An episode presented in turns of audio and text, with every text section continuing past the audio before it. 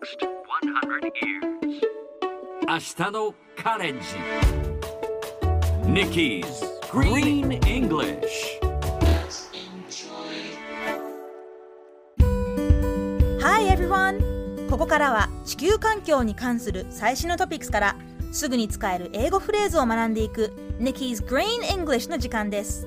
それでは早速今日のトピックを Check it out!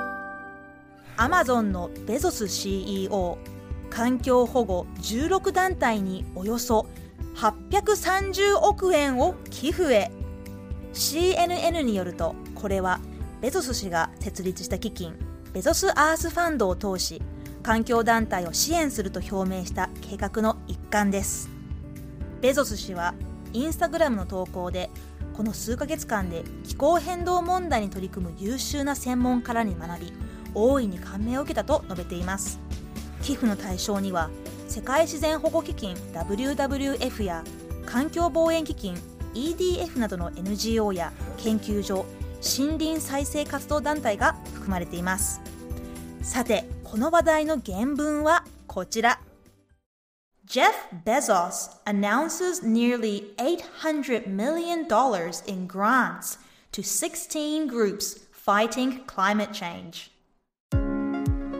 今日はこの中から grants をピックアップします。grant G-R-A-N-T grant これは動詞だと許可を与える正しいと認めるという意味ですが名詞として使われる場合は補助金助成金として使われます。例えば動詞なら I can't grant your request あなたの要望に応じることはできません。